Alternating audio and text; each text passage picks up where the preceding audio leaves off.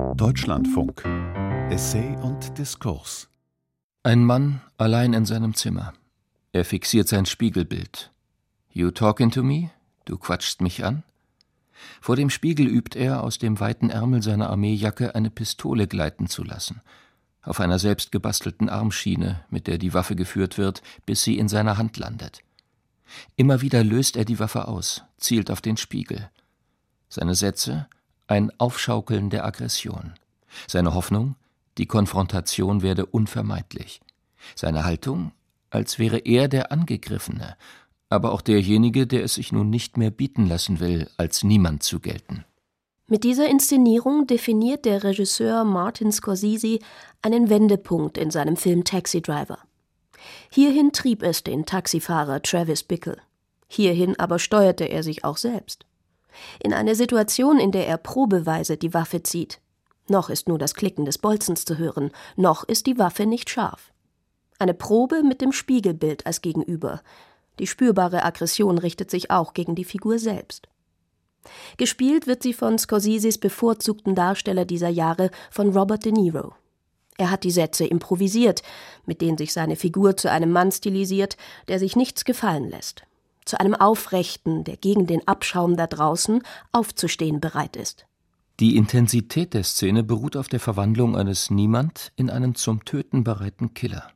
Das Bezwingende und die Zuschauer treffende der Inszenierung beruht aber auch darauf, dass sie das Angemaßte und Beliebige der Haltung durchsichtig macht. A man's got to do what a man's got to do. Ein Mann muss tun, was zu tun ist. Die Phrase wird in Travis Bickles Selbststilisierung aktualisiert.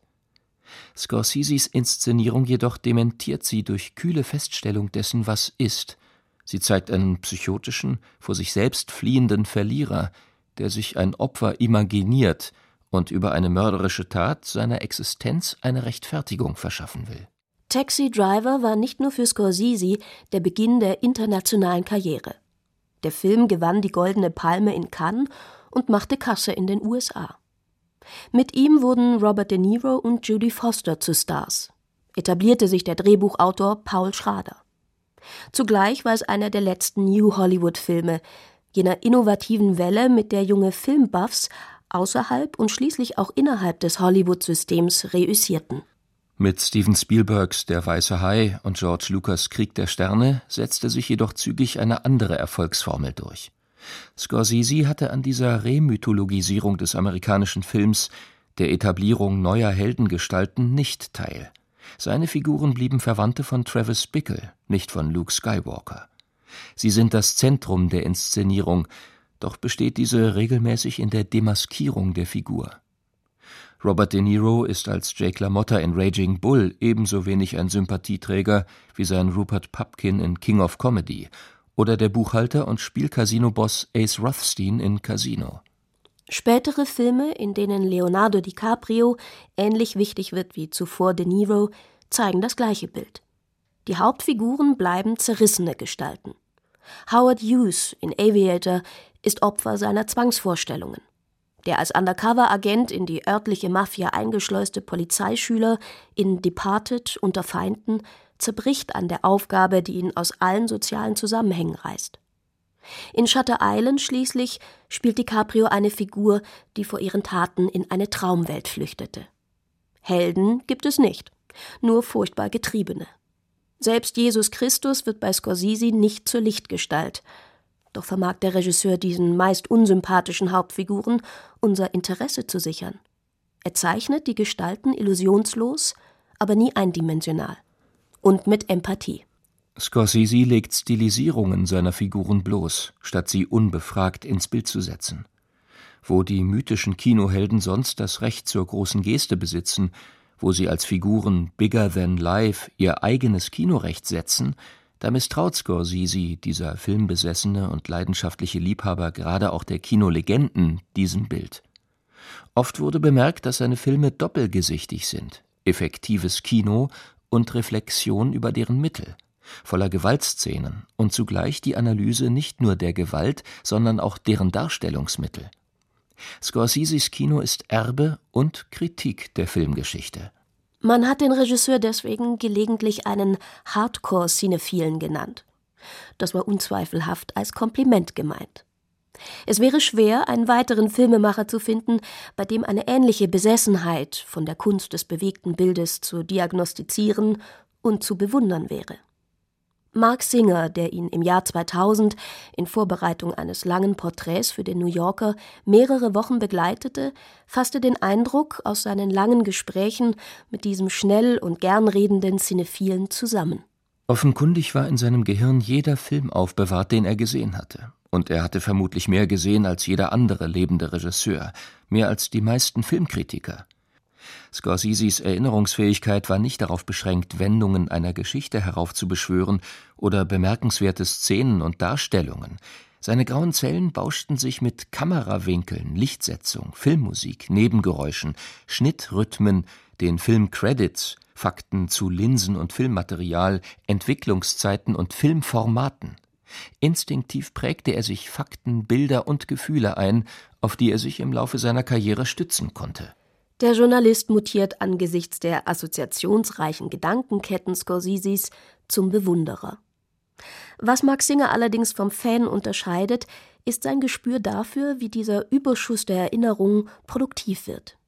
Scorsese baut seine Filme vor dem Hintergrund eines Reservoirs bereits einmal gefundener und von ihm erinnerter ästhetischer Lösungen auf.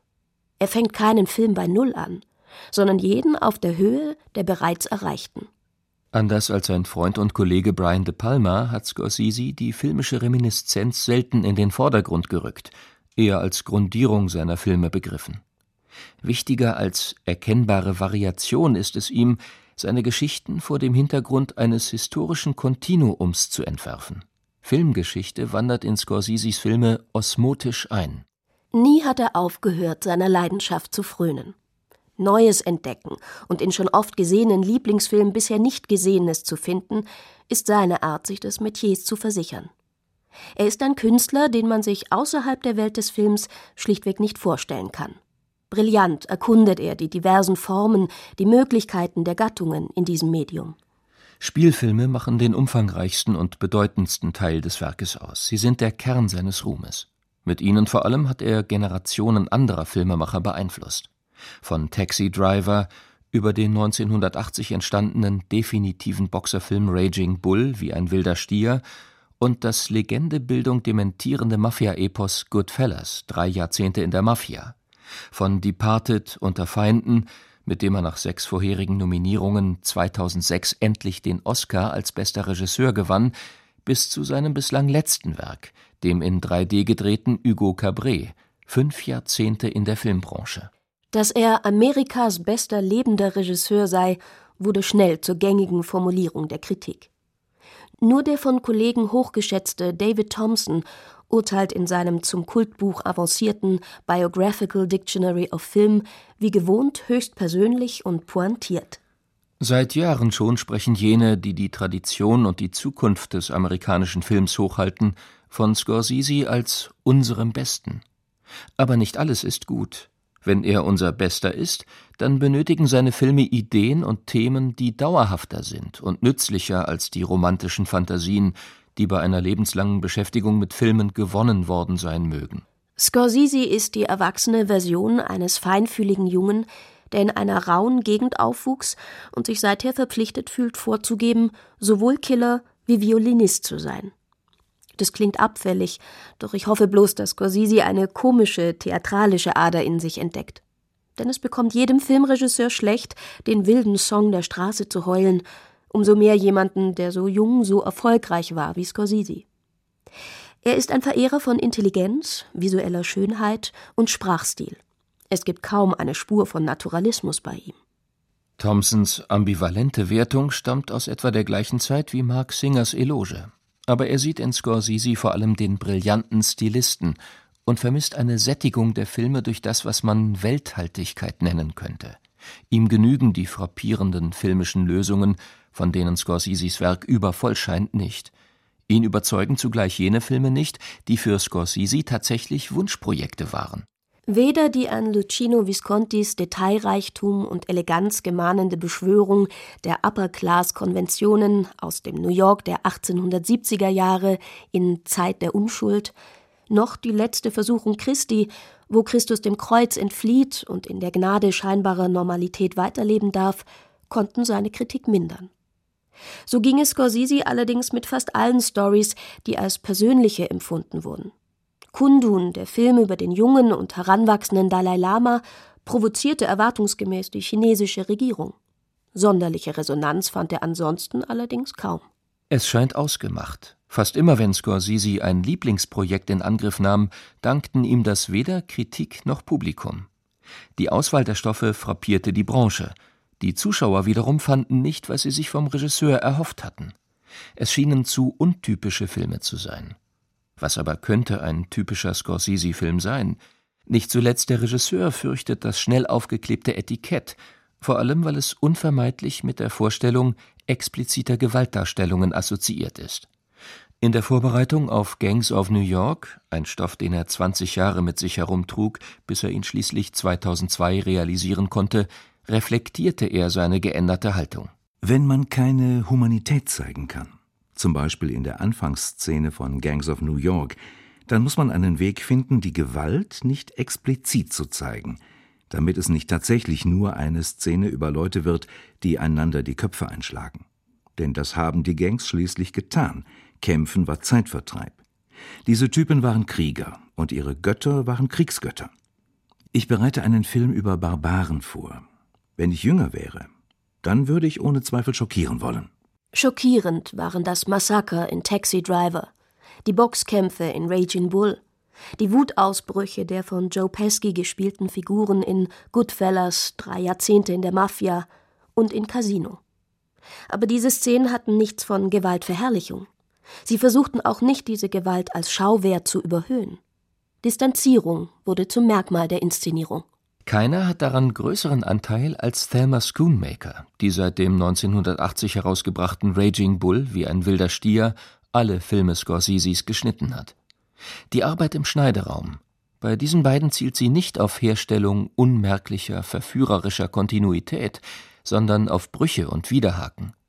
Gemeinsam fanden sie zur Montage der verstörendsten Fights der Filmgeschichte, inszenierte Kämpfe ohne eine Spur jeder Harmonisierung, die Sylvester Stallones Rocky vier Jahre zuvor zu einem großen Überraschungserfolg verhalf.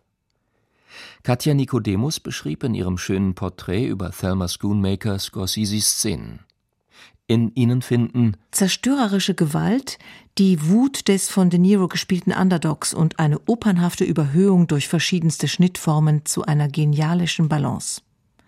Etwa der Kampf Jake LaMotta gegen Sugar Ray Robinson. Die Zeit zwischen LaMottas Angriff und Robinsons K.O. wird in einer hochelektrisierenden Sequenz erzählt, in der die von Scorsese später immer wieder verwendeten Stilmittel Hand in Hand gehen. Grelle Blitzlichtschnitte, Zeitlupe, Zeitraffer und seine fast schon mythischen Standbilder. Wie eine Ikone der Gewalt gefriert Robert De Niro mit hochgereckten Fäusten, während Robinson, im Fall erstarrt, zwischen den Banden schwebt.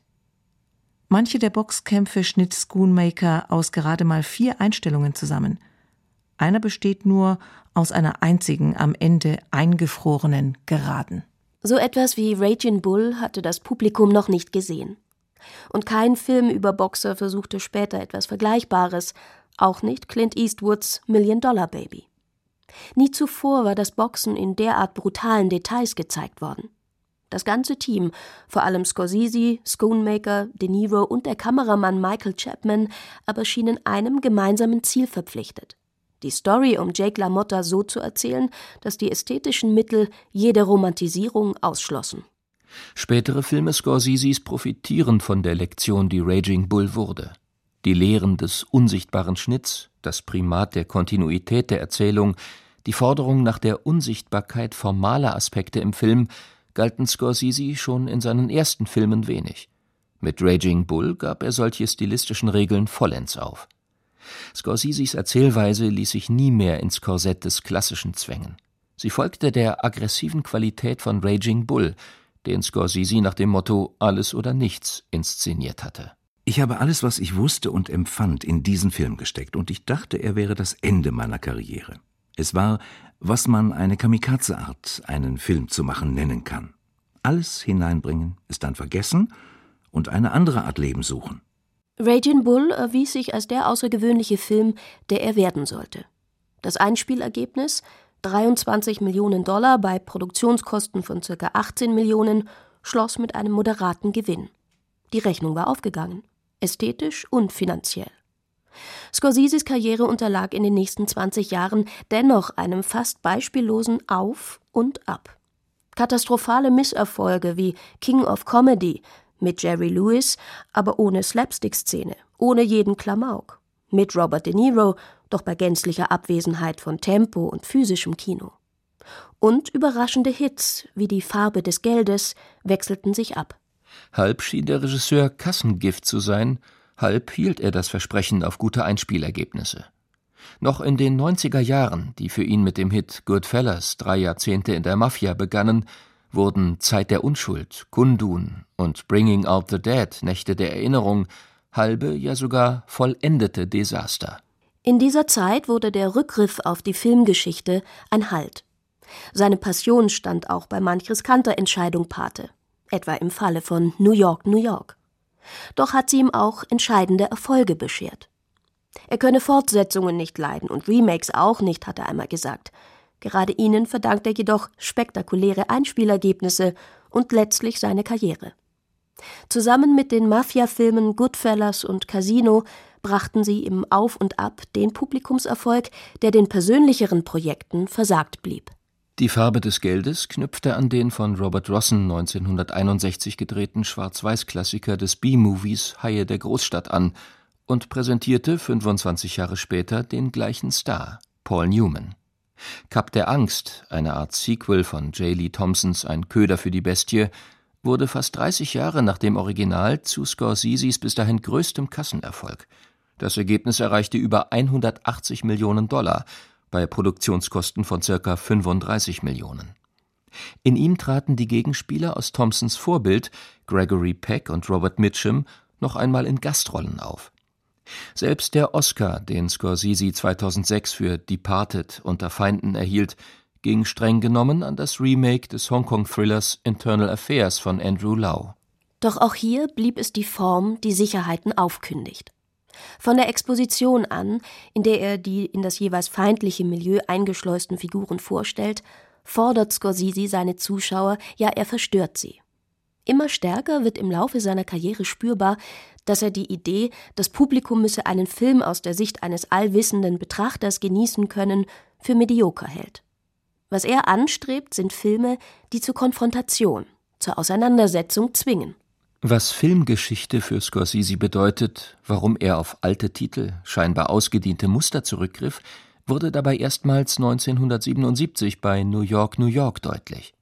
Dieser Film markiert seine Entscheidung, fortan mit großem Budget, mit Stars und aufwendigen Studiobauten, kurzum mit und in der Industrie zu arbeiten. Er sollte aussehen wie ein Musical der 40er, 50er Jahre, und Scorseses Stilbewusstsein erreichte genau das, in den 70ern einen Film zu machen, der ausschaute, als wäre er mindestens 20 Jahre früher gedreht worden und sich auch so anhörte. Die Musiknummern sind Rekreationen des Sounds der Big Bands, der Jazzclubs, der Musicalnummern der Vergangenheit. Der Film wirkt wie der nostalgisch anmutende Versuch, einen Streifen über Musiker und im Stil eines Musicals zu drehen. Scorsese entschied sich, das ohnehin antirealistische Genre zu reanimieren, seine Künstlichkeit aber in den alten Formen zu bewahren. Grandios die Einstellung, mit der die Hauptfigur eingeführt wird. Inmitten der Siegesparade nach der Kapitulation Japans steht da einer im Hawaii-Hemd auf der Straße und ein das Bild dominierender grüner Neonpfeil weist exakt auf ihn, der als kleine Gestalt verloren auf der Straße steht. Eine Exposition, welche die Tricks einer großen Studioproduktion imitiert und ironisch zitiert. Scorsese streicht das Kulissenhafte der Bauten heraus, greift zu gemalten Hintergründen, wagt eine den Kitsch bewusst evozierende Farbgebung. Andererseits verlässt er sich auf den Darstellungsstil insbesondere Robert De Niros mit seinen Improvisationen, einem hektisch getriebenen Spiel. Schiere Unverschämtheit und Redefluss seines talentierten, aber schwer erträglichen Johnny Doyle entwaffnen schließlich nicht nur die von ihm umworbene Francine Edwards, gespielt von Liza Minnelli, sondern wirkt für den Zuschauer auch als Fremdkörper, in einem Film, der sich der Mittel klassischer Musicals bedient, ohne doch selbst eins werden zu können. Dieses Paradox wurde noch verschärft, als sich bei der Uraufführung der Misserfolg abzeichnete und der Verleih den Film um 20 Minuten kürzte. Damit entfielen auch die letzten Spuren der großen Musicalnummer Happy Endings, die Francine in einer grandios den Stil opulenter Ausstattungsrevue nachahmenden 20-minütigen Film-im-Film-Sequenz singt. So gelang Scorsese stilistisch eine Liebeserklärung an Hollywoods goldene Jahre, doch ließ die Handlung um ein sich aufreibendes Ehepaar Romantik und Tabus jener Epoche weit hinter sich. Jahre später erst konnte er diesen Misserfolg überwinden in einer ebenso verspielten wie raffiniert ironischen Auftragsarbeit für einen spanischen Sektproduzenten mit dem Titel The Key to Reserva. Behauptet wird, es seien dreieinhalb Seiten eines Manuskriptes von Alfred Hitchcock aufgetaucht, zu einem Film, der nie gedreht wurde. In einem wunderbaren Dialog mit dem vom Drehbuchautor Ted Griffin gespielten Interviewer präsentiert Scorsese ungerührt die Schwierigkeiten, drei Minuten eines nie gedrehten Hitchcock-Films la Hitchcock zu drehen. Wir werden es machen, ja. Ich werde meinen eigenen Hitchcock-Film drehen. Aber er muss so aussehen, muss so sein, wie der Film, den er damals gemacht hätte. Nur, dass wir ihn jetzt drehen, aber auf die Art, wie er es damals gemacht hätte. Wenn er heute lebte und den Film jetzt drehen würde, dann würde er es heute so machen, als würde er es damals gemacht haben. Also seinen Film, nicht meinen, denn das könnte ich nicht. Mein Ansatz? Ich werde es sicherlich nicht so angehen, wie ich es als ich selbst täte, aber kann ich es so drehen wie Hitchcock? Ich denke nicht. Also, als wer werde ich den Film dann drehen? Das ist die große Frage. Der Internetklassiker The Key of Reserva ist ein großer Spaß. Entspannt und ironisch reflektiert Scorsese seine Position als Filmemacher, imprägniert mit fasziniert von Filmgeschichte. Diesen Werbefilm, der Szenen aus Hitchcocks Der Mann, der zu viel wusste, nachstellt, sie mit Bernard Herrmanns Musik zu einem anderen Film des Meisters, Der unsichtbare Dritte, unterlegt und schließlich mit einer Hommage an Die Vögel endet. Diesen Film aus dem Jahr 2007 hätte er vielleicht vor dem Oscar, den er für Departed unter Feinden erhielt, nicht drehen können. Denn die Frage, als wer er seine Filme dreht, Sie ist der Kern der Kritik David Thompsons und auch des eigenen Selbstzweifels gewesen. Im Jahr 2000 sprach er darüber mit Mark Singer. Da ist eine andere Sache. Wie ich mich selbst und mein Werk letztlich einschätze? Was ich wahrscheinlich nie wissen werde, ist, ob ein Film wirklich gut ist oder nicht. Das Einzige, was ich weiß, ist, ob er richtig ist. Anders gesagt, ich weiß dann, dass ich den Film so gemacht habe, wie er gemacht werden sollte. Mit seinem Werk Teil der Filmgeschichte zu werden, das ist sein Traum. Scorsese, der ganz und gar nicht dem Modell des europäischen Autorenfilms folgt, der nicht in Anspruch nimmt, persönliche Filme zu drehen, im gleichen Sinn, wie es in diesem ganz anders strukturierten System möglich war, hat seinen Weg in die Historie gefunden. Als definitiv amerikanischer Regisseur, dessen Eigenart in Genre- und Studioproduktionen aufgehoben ist, Ganz im Sinne der bewunderten Regie-Professionals der goldenen Jahre Hollywoods will er nicht primär seine Geschichte erzählen. Aber er will die Story als seine inszenieren. Im Kern versucht er, seinem Publikum Erfahrungen zu vermitteln, die ganz im Filmischen aufgehoben sind. Er sucht nach Wegen, Stories so zu erzählen, dass sie nicht mittels Film umgesetzt erscheinen, sondern als filmischer Ausdruck. Seine Filme sind nicht deswegen so artifiziell, weil ihnen keine ernsthaften Erfahrungen zugrunde lägen. Vielmehr gilt, ihre Konstruktion soll erscheinen. Die Mittel der Inszenierung sollen nicht unsichtbar bleiben. Scorsese fordert ein Publikum, das seine Filme so betrachtet, wie er selbst alle Filme sieht. Als ein Element in der unendlich beziehungsreichen Filmgeschichte. In diesem Sinne kann man sagen, fast immer sind seine Filme richtig. Ohnehin sind in dieser Karriere Filme nicht Profession, sondern Alltag. Barbara Hershey, die in Die letzte Versuchung Christi die Maria Magdalena spielte, resümierte ihre Erfahrung in der Zusammenarbeit mit Scorsese. Ich verstand, dass er sich auf diesen Film sein ganzes Leben vorbereitet hatte. Wer weiß schon, was Talent ist. Ich glaube nicht, dass Talent derart rar ist, wie die Notwendigkeit, es zum Ausdruck zu bringen oder die Stärke mit Ablehnungen umzugehen. Marty kann schlicht gar nicht anders. Es gibt einfach nichts, was er mit seinem Leben sonst anstellen könnte. Filmgeschichte als Lebensinhalt. In gewisser Hinsicht stimmt das tatsächlich. Der passionierte Sammler hat tausende Filmkopien zusammengetragen, die nun teils im Archiv des Museum of Modern Art, teils im George Eastman House in Rochester aufbewahrt werden. Einige der seltenen Kopien ließ Scorsese gelegentlich Filmfestivals aus, begleitet von Vertrauten, die prüften, ob Projektionsbedingungen und Arbeitsweise der Vorführer den notwendigen Standard und die erforderliche Sorgfalt zeigen. Scorseses Passion heißt Filmgeschichte. Als Regisseur, als Sammler, als Zuschauer. Er sieht und stellt Filme in diesem Zusammenhang. Keiner von ihnen steht allein. Jeder hat das Recht darauf, immer wieder neu gesehen werden zu können. Für Scorsese ist Filmgeschichte ein Kontinuum, das sich aus all den im Zuschauerraum akkumulierten Gefühlen, all den dort ausgelösten Reaktionen und Gedanken speist. So konnte er zu dem größten, dem überzeugendsten Interessenvertreter nicht einfach des Films, wohl aber des Filmerbes werden.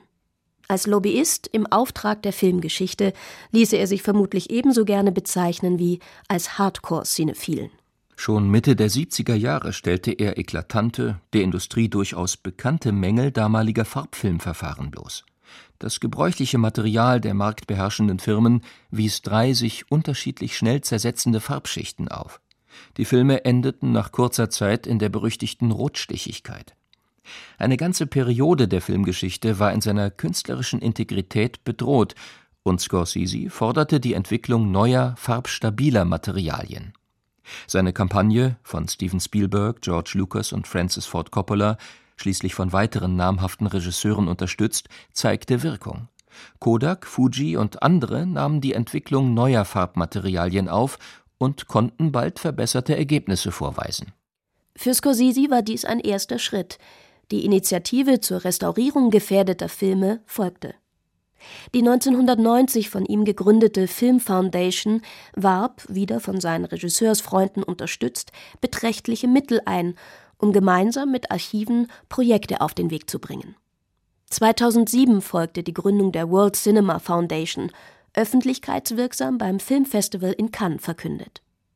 Diesmal gehörten unter anderem Abbas Kiarostami, Wong Kar-wai, Wim Wenders und Fatih Akin zu den prominenten Mitstreitern.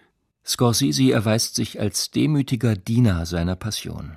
Die Filmgeschichte, von der er so viel empfing, hat in ihm den eloquentesten Promoter gefunden. Dass sein Werk in ihr einen hervorragenden Platz hat, ist sicher. Vielleicht ist auch der Selbstzweifel besänftigt.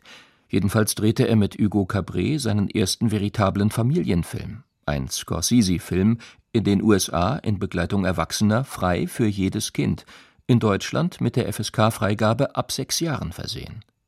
Es wurde eine Hommage an die Anfänge seiner Kunst. In ihr wird der vergessene Pionier Georges Méliès durch die Neugier und Beharrlichkeit eines Jungen, unterstützt von einem filmenthusiastischen Historiker, aus der Vergessenheit geholt und wieder seiner Bedeutung entsprechend gefeiert. Scorsese hat das Seine dazu getan, Meister seiner Kunst zu würdigen und wiederzuentdecken. Durch Restaurierungen, denen Filmfestivals glanzvolle Präsentationen widmen, durch seine Dokumentarfilme zum italienischen und amerikanischen Kino, schließlich durch die eigenen Filme, die voller Bezüge auf andere Werke stecken und in denen es immer wieder Figuren wie den Dalai Lama gibt, der in Kundun dauerhaft Gefallen an den leicht flackernden, bewegten Bildern findet. Filmgeschichte ist seine Passion. Sie wird ihn nie vergessen.